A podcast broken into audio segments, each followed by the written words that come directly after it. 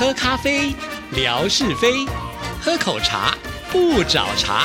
身心放轻松，烦恼自然空。央广即时通，互动更畅通。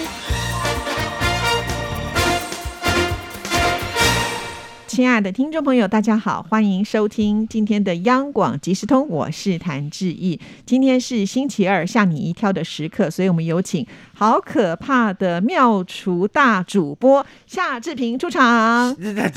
大家好，我是夏志平。等下，我为什么又变成好可怕的大厨啊？你少了两个字，好可怕的妙厨大主播。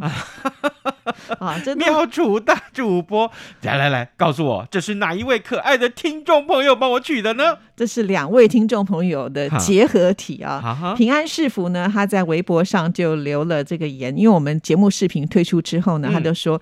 志平就是一个妙厨大主播啊，因为我们在上个礼拜介绍的是美食嘛，是对。然后呢，我们另外一位可爱的听众朋友就霞总喽，他说：“志平哥好可怕哦，这么复杂的烘焙都会，必须手动点赞。” 我跟你讲，其实这个不算难，真的。上礼拜我们介绍那个真的不算难。对你来说，还有更难的还没有秀出来的意思喽？不是不是，我的意思是说，其实哦。当然，那个步骤你只要跟着他做啊，虽然有点繁琐，但。跟着他做就不会错，是啦，对，只不过就是说你可能要前面的把这些材料备齐啊，是会有一点点觉得好像多哈，让听众朋友会觉得好像却步。不过我觉得这就是生活的情趣啦。有的时候你自己动手做，当然可能不见得会比外面买的来的这么的划算，因为有的时候买材料买多一点的时候啊，你会觉得哎，好像也没有比外面卖的来的便宜嘛，对不对？可是你要想这个做的过程当。当中呢，他还是有乐趣的，而且做完之后会有成就感。对对对，但是我的想法跟志毅有一点点出入。嗯，就是我现在走到那种蛋糕店啊，或烘焙店啊，我看到一个蛋糕啊，才不过五寸六寸，那么小哦，甚至还有更小的。就要卖四五百块、七八百块，我跟你讲，我真的买不下手哎。因为志平呢去的都是那个高档的蛋糕店。没有啦，没有啦，不是不是，因为我就说奇怪，这些个号称这个什么贵妇店啊，哈，或者那种什么这个王美店啊的那些甜点，我看了就觉得说。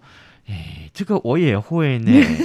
啊，为什么他要卖到七八百块钱？而且有的是卖到两三千块哎。有，我也有看过。对，我也觉得那个是有点贵的离谱啊！纯粹就是让大家可能拍拍照啊。嗯。它的附加价值是在这里，还有就是它整个店里面的一个环境。嗯。啊，那因为我们平常自己的生活就不可能把家里面也变成像这种完美店呐，哈，所以它才会卖这么贵。我觉得它最成功的是它的行销啊啊，比如说某一家蛋糕店，他说身为女性一辈子一定要吃的一个蛋糕，越是这样，我就越不想让他得了逞。是哈，像越是这样，我就越等着别人送我。对，真的有人送我了。好，后来我才吃一次，我就觉得。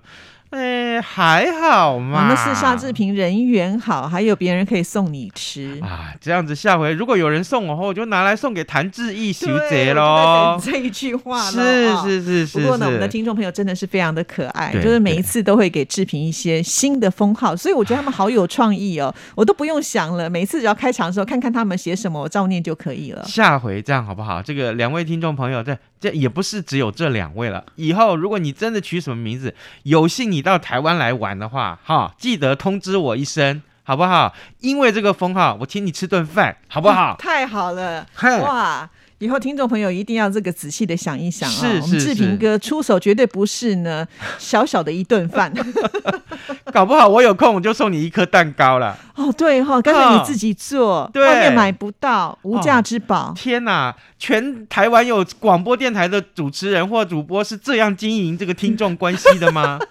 开什么玩笑！以后你会不会发现，就是我们电台门口塞车了，都是听众朋友他们呢要坐车来到我们。我跟你讲，这个时候我有一个经纪人，那叫做谭志毅小姐。我要收门票吗？对，他会帮我安排，好吗？啊，来来来，我们赶快来讲趣闻。是是是，哎，之前我们聊过 Chat GPT，对不对？就是这个呃一种 AI 的科技啊，就是你呢呃不用动手写什么，比如说今天哦，我们把夏志平早安台湾今天的节目的那段录音。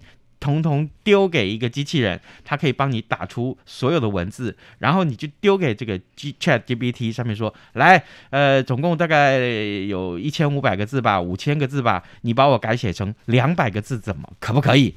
马上哎，他就把它改写成一个两百字的新闻稿，而且写的极好哎。是，而且如果呃搜集了很多夏志平的声音的数据之后呢，他可以模仿你的声音，然后呢就把这两百个字给报道出来。现在有人利用这个 Chat GPT 来干什么呢？干什么？拿来写履历。其实这应该很容易吧？是。结果呢，因为写的太好，就被录取。这个新闻我们来看一看，美国的这个 Open AI 啊，这个公司推出了人工智慧 AI 聊天机器人，就是所谓的 Chat GPT，在去年年底推出之后，立刻就引发了风潮。那 Chat GPT 呢，就像是一个百科全书一样，任何的问题其实都可以在这上面得到快速的解答。其实它就是一种运算啊。然后呢，很多人也开始就利用这个工具，把它用在不同的领域上，包括像写论文这。是最近非常热门的话题，哎，写论文要写多少年呐？一个硕士论文写个两三年也不为过吧？是。但听说，听说你把那个呃所有的数据，所以你要找的什么通输入，然后请他会诊的话。听说大概几十分钟就可以写完了啊哈，所以呢，很多教授都在讲说，那怎么办？那这个呃学生不肯用功好好的写论文，那就完蛋啦。在这个学问做来太轻松了，那可能会影响到这个学术的崩坏了啊。这个问题一定要重视。那当然也有很多人拿它来写履历，在美国有人拿它来写履历，没想到竟然就顺利的被录取。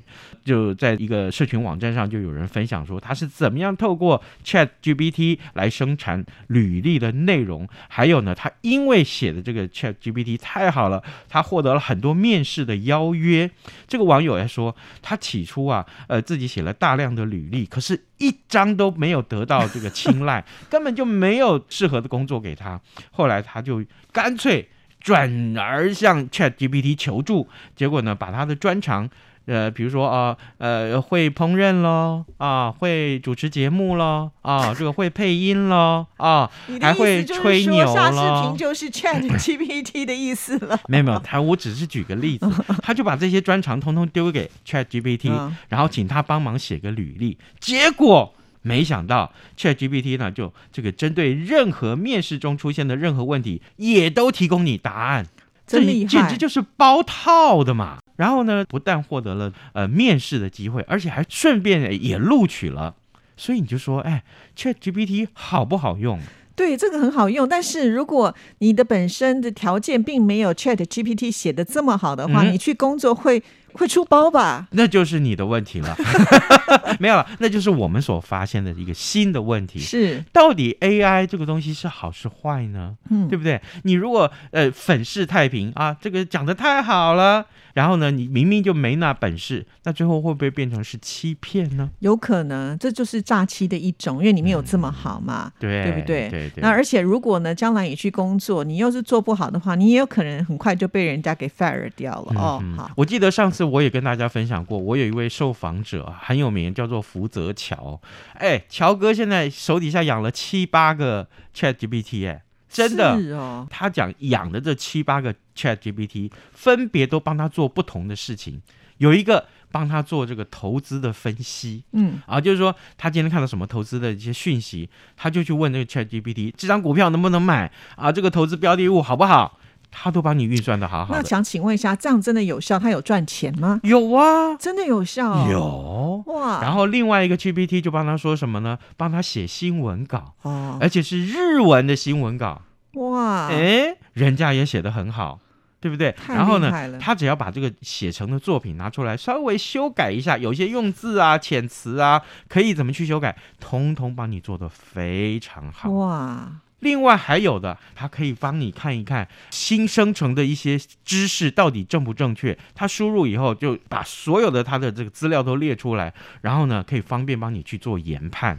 哇！所以你看看，真的，你这样想，如果他要养七八个员工，要付多少钱，对不对？其实他养 Chat GPT 一毛钱都不花，而且这些人都不会呃跟你抱怨说工时太长，对，你要什么他就可以给你什么，对，不会抱怨，没有任何的要求，而且达到最好的一个效果。天哪，那以后我们人该怎么办呢？我们找不到工作了呢？而且 Chat GPT 发展成人的声音的阶段的时候，他就可以甚至于模仿谭志毅或夏志平的声音。对，那这个其实我们以前也曾经在节目当中讨论过。我觉得比较危险的应该类似就是读稿的这种新闻主播啊，因为现在已经出现了很多。早期其实日本就已经有这种机器人当做主播来播报新闻，它不会吃螺丝，而且呢永远都是最美的状态。是啊，像我们现在这样子的一种对话式的方式，它可能还是需要一点时间来学习。对，那有谁会像夏志平这么聪慧呢？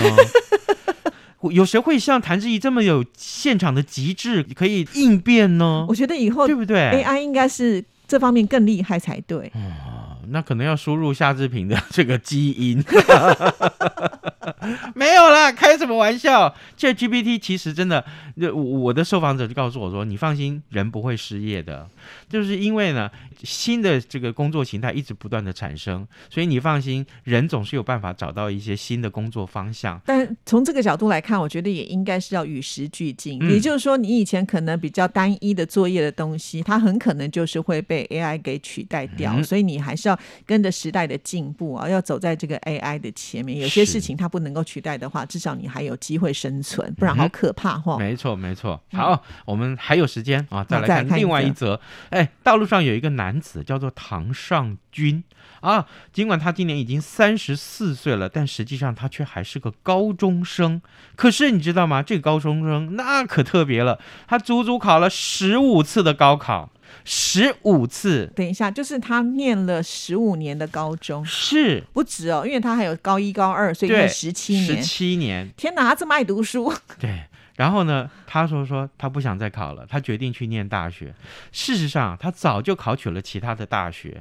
然后呢，考了十五年的，他立志立志要念某一所大学，没考上，所以就一直考，一直考，一直考，不断的考。后来呢，他决定放弃了。哇，考了十五年呐，对，太有恒心了吧？因为我曾经听说过，就是在台湾，呃，因为我们都知道，那分数最高的都要去念医学院嘛。那有些人可能就是爸爸妈妈就是医生啦，所以他们有这个医生世家的压力，所以他就不断的要重考。但是也没有听说可以重考到十五年，可能。再考个两三年考不上，他们可能就会放弃转行之类的。是，哎，这个唐先生一心想要考上北京大学、清华大学，结果呢，没想到二零零九年开始连续参加了十五届的高考，尽管过程中曾经一度被中国政法大学、还有厦门大学、跟广西大学、重庆大学这些名校都已经录取他了，不错啦。他不去，他要实现的就是他的清北梦，哎，就是清华大学跟北京大学。结果呢，就在今年考了五百九十四分之后，似乎呢，哎，他就就放弃了这个长期以来的梦想。是啦，十五年真蹉跎太久了哈！你看大学都不知道毕业几次。对啊。不但毕业，人家都已经工作好多年了。对呀，表示说他家里应该还蛮有钱，可以支付他不断的就是在这个阶段可以读书考试、读书考试。真的，哎，人有理想是没有错了哈，这就是好事了。但问题是，你考了十五年都还还只是没有办法念那所大学，那你是不是考虑修正一下？真的，真的。更何况在台湾，就是说你如果一定要念什么学校，你暂时考不上，你可以先去念你呃，也许是第二志愿、第三。以后再想办法插班考。对对，大学毕业以后，你可以去考他们的研究所。研究所呀。对不对？这这些管道其实都很畅通，是我就不知道为什么他一定要这样子执着。对，执着了十五年呢，哦，这种精神也是非常的了不起。好 吃。好啦，那我们今天要送什么给听众朋友？我们今天送项链，高音谱记号的项链，而且金闪闪呢。是啊，啊，我眼睛都被闪到，已经受伤了。那其实就是我学音乐的，你知道吗？对，所以呢，每次看到这样的视频的时候，就会特别的想要买。对耶。对，然后。买了以后呢，因为我也都没有用过，嗯然后突然就觉得它躺在柜子里面好可怜，就决定把它拿来送给听众朋友。可是，可是这个是谭志毅自己买的，对，可是我真的自己从来没有戴过，是全新的，太好了。刚刚志平所说的这位连续啊考了几次的这个高考的呃这个数字，如果你还记不得，你你就再去听一下好吗？好，谢谢志平，好，拜拜，拜拜。